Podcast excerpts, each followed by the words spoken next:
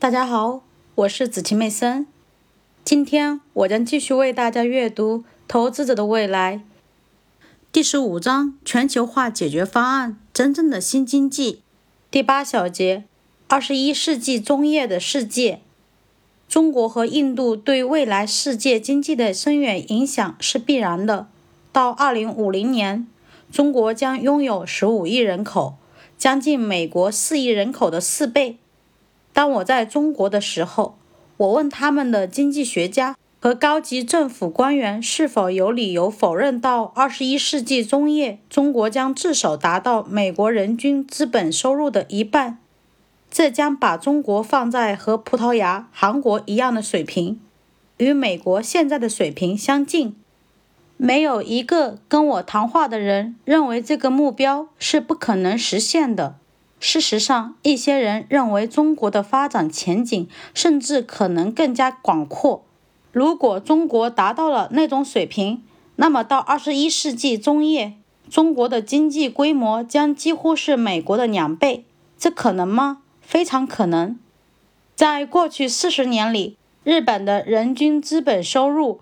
由占美国人均资本收入的百分之二十上升到了百分之九十六。中国香港特别行政区由百分之十六上升到了百分之七十，新加坡由百分之十四上升到了百分之五十八。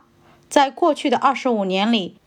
韩国的人均资本收入由占美国人均资本收入的百分之十七上升到了将近百分之五十。中国的生产增长率只要每年都超过美国百分之三，那么这个目标就是可以达到的。通过比较，我们看到，在过去二十五年里，中国的人均资本收入的增长率为百分之七点七，这几乎超过美国增长率六个百分点。荷兰格罗宁根大学的经济史学家安格斯·麦迪逊教授指出，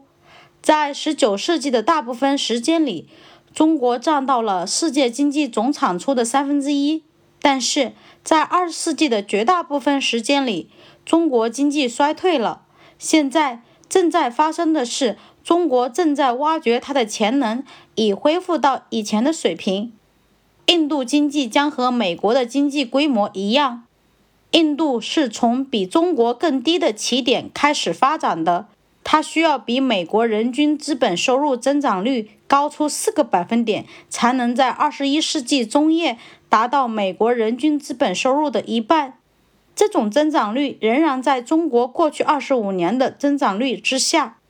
如果印度和中国可以达到那样的增长率，那么在二十一世纪中叶，他们联合起来的经济规模将几乎是美国的四倍。